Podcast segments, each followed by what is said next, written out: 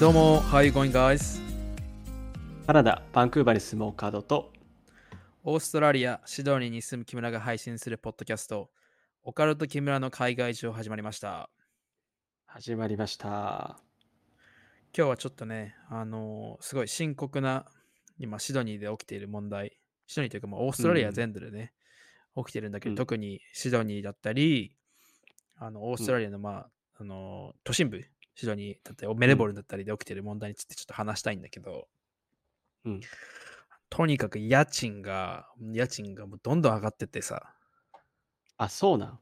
うん。もう、本当に、ホームレスになっちゃうんじゃないかなっていうぐらい、どんどんこう上がってってて、本当。それ、言い言い過ぎじゃない、それは。いやいやいや、もう結構ね、あの、他の、あの、俺だけじゃなくて、あの、うん。結構今周りでみんな言ってる、その、もうどんどん上がりすぎてて、うん。こんなに上がっちゃったら本当ホームレスになっちゃうよみたいな。あ、もう本当にこれ以上払い続けていけないレベルってこと？まあ場所場所とか、あのーまあちょ、そのエリアとかにもよるんだけど、まあちょっあと引っ越さないと、あのー他のエリアに引っ越せばちょっと安かったりとかってあるから、その、あそのも今住んでる条件のところがこう、ね、家賃急激に上がったりとかっていうパターンがあって、うんうん。あの、大手のね、オーストラリアの大手の不動産、ドメインっていう会社のなんか調査データでさ、去年の3月から、あの、今年の3月で、あの、うん。ユニット？日本でいう、日本でいあのアパートとかさ、マンションの一室うんの家賃が、えっとえ、週で100 120ドル上がってるわけよ。週で？そう、週。月じゃくなくて？月じゃなくて、そうそうそう。うん。ってことはさ、月で480ドルぐらい上がったと？そうそうそうそうそう。そう。で、あの、去年の3月のそのユニットの、あのーうん大体平均家賃、週で、うん週の平均家賃が大体500ドルだったのね。ああ、うんまあ、それでもだから、1ヶ月で2000ドル？うん。?2000 ドルってだって、日本円でも、まあ20万はしないけどさ、オーストラリアドルで20うん万うんはしないけど、18万とかそんぐらいだと思うんだ。うん。そもでそも高いねっていう。そうそうそう。それが120ドル、この1年間で上がって、今はその620ドル、平均で、そのマンションとかこうアパートのこう一室が週620ドル。うんうん。毎週だよ？毎週で1年、あ、1, じゃない1ヶ月で2480ドル？ああ。いや、500ドル弱1ヶ月で出費が増えるのはかなり痛いね。そうでしょ。うん、ていうか、その月に120ドル上がるでも結構高いなって思うけど、週で120も上がっちゃうんだ。そう。でもう、だから、あの、ホームレスになっちゃうんじゃないかなっていう心配、本当あるわけよ。そのね。そうだね。半分冗談、半分本気だね。そうそうそう。で、俺のあ今住んでるとこ、あ、のー引っ越してこ、今年の6月、あと2ヶ月でうん1年になってんだけど、うん、ちょうどそれで契約更新なんだけどさ、あのーついこの前、あのふメールが来て、エージェントから、あのーメールが来て、まあ、家賃が6月から、あのー60ドル上がりますと。週60ドル上がる。週60か。えー、きついな。そう今は490ドル毎週払ってるけど、それが550ドルなのね。毎週う。んうん。あでね。まあ、それ月換算すると240ドルアップうん。いや、一気に240ドル上がるのは、うんこれもさっき聞いたさ、あの平均のやつよりは低いかもしんないけど、それでもやっぱり、ああ、でかいね。でかいでしょ。で、あこの前ちょっとなんかニュースで見たんだけどさ、うんあるエリア、あの、タマラマっていうエリアで、うんなんかまあ、なんだ、日本の、まあ、神奈川県のエリアでなんか鎌倉みたいなちょっと海沿いの、うんなんかいいエリア？いいとこだね。そのうん。駅とかはそんなに近くないんだけど、あの海がすぐそばにあって、あの結構お金持ちが住むエリアなんだけど、そこのね、ある、うん。あのユニットのあの家賃がうん。670ドルだったのが1100ドルに上がったっていうニュースがあって、週670から 1100? そう、週1100になるっていう、え？い意味わかんないじゃん。そんなに、そんなに上げていいの？そう。でしょ？だってさ、自分がさ、住んでてさ、あ、じゃあ、あと、その、契約更新もうすぐ近づきます、あの、なりますね、みたいな。そんで、じゃあうん。次、次から契約更新したら1100ドルに上がります、みたいな。ま あ、670から1100ドルに。いやいやいや、そんな、そんななんかさ、なんだろう、闇金のなんか、利子みたいなな そう、やばいでしょ。ていいの？あね、あの、あ、うん。ちょっと異常じゃん？この上げ方。えうんうんうんだって、えカカナダも？さ、そんな聞いたない。あ、本当？うん、カナダでは、なんかレントコントロールってのがあって、で、例えうん。ば俺の住んでる、あの、BC 州、ブリティッシュコロンビア州では、うん。あ。の、年に2%しか上げられないっていうふうに決まってて、他の州でも何パーセントまでしか上げちゃダメですよっていう上限があって、で、まあもともとレント自体は平均的に高いっていうのはあるんだけど、そこまで急に増えたりとかはないし、で、うん。俺もこの更新の時に2%上がって、それでももともと高いから、いや、痛いなとか言ってたんだけど、全然ちょっとオーストラリアは、か次元の違う世界というか、そんなに上がるんだね。そう、あ、じゃあまあ、カナダはそうだ、2%だったら、2%しか上がらないのね。あの上がっても。そうそう、だから、そうそうそう、だから、ランドロード、その、貸してる人は、うんあのもっと上げたいんだけど、それはもう決まってるから、それ以上上げちゃダメですよっていうふうには一応なってる。あ、そうなんだ。うんへえ。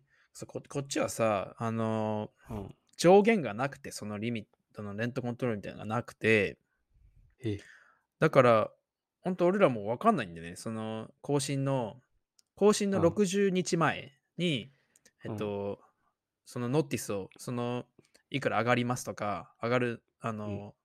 報告しなきゃいけないっていうルールがあるあるんだけど、テナントに対して。その、でも必ず上がるのは間違いないじゃん。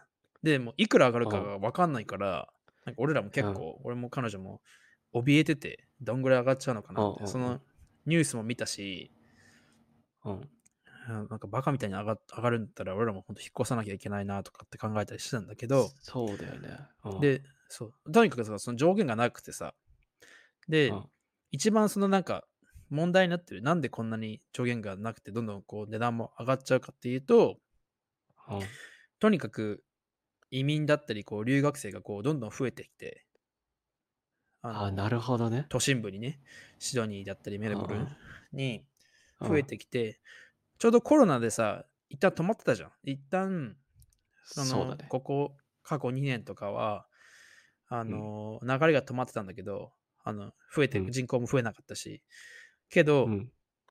このコロナがもう収まってきて、ボーダーもこう開いてさ、どんどん人が入ってくるから、その中で、あのもう完全に競争がどんどんこう激化してて、その家、家探し。なるほどね。そうそうそう。だからどんどんもう上げても、あの、テナント見つかっちゃうみたいな。なので、もう来たい人が多すぎて、そのもうアパートとかマンションの部屋数が足りてないから、もう貸す側もどんどん上げちゃっても、それでも全然借り出せる状態ってことなんだ。そうそうそう。あの、日本みたいな感じ、日本の内見ってさ、多分自分が不動産に行って、で、あの、うん不動産の人がさ、あの、車でだったり、なんか場所連れてってくれて見れるじゃん。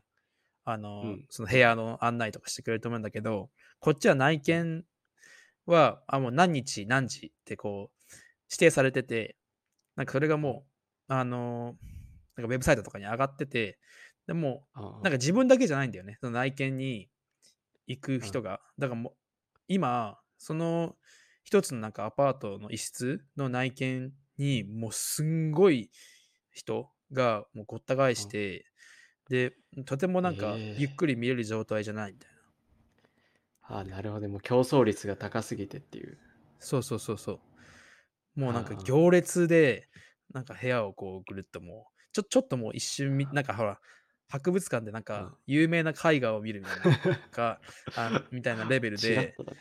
チラッと見ああて帰るしかないし、なんか全然考えられない、そのちゃんと、なんだろう、余裕を持って考えられないし、で、うんその、その、いそのさ、異質に対しての競争率が激しすぎて、あうんの、自分が勝てるか、その、そのね、申請するじゃん。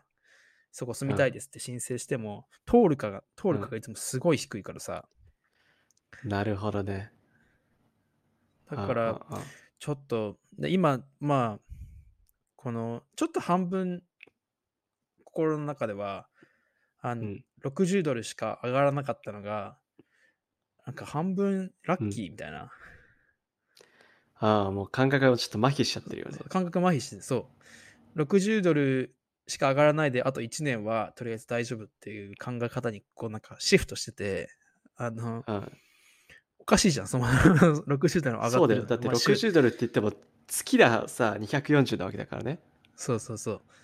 あだから、今のそのなんか内見の競争とかさ、の状況を知ってるから、なんかみそういうのなんか結構動画とかで、あの、インスタグラムとかでもなんか上がったりしてて、あバカらしいほどにすごい人がこう、すっごい量の人がこう、たかだかマンションの一室？別にそんなすっごいいいマンションじゃなくても、なんかもう、うんこった返してるのとか見てると、あ、もうその競争よりはいいかな、みたいな。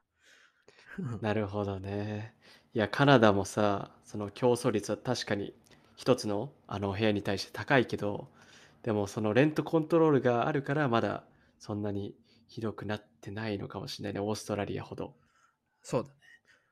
そうだね。うんなんかこれさ、留学生とか、今日本の今、これリスナーの人とかで留学来たいな、うん。オーストラリアに留学来たいな、ワーホリ来たいなとかって思ってる人にとっても、これから払わなきゃいけない家賃の量、家賃の額とか、あとはその住みたいなって思うあの場所に対して何人の人がこれアプライしてるか、その、考えるとすごいちょっと大変だなというか、そうだね、もう来たい人にとってはもうかなりね、人事じゃないというか、かなり大事なニュースだよね。そうそうそうそう。ちょうどさ、うん。あの、州の知事、このニューサウスウェールズ州の州,、州の知事が変わったばっかりだからさ、うん。ちょっとまあ今後のその政府の取り組みっていうか、あの、もう本当に結構深刻な問題になってるから、うん。あの、そこに対してどう、あの、対応してくれるかってところに期待なんだけど、うん。いや、きついよ。かんあのシドニーにに住むのは楽じゃないよ。そうだね、やっぱ人気があるからこそだね。うん。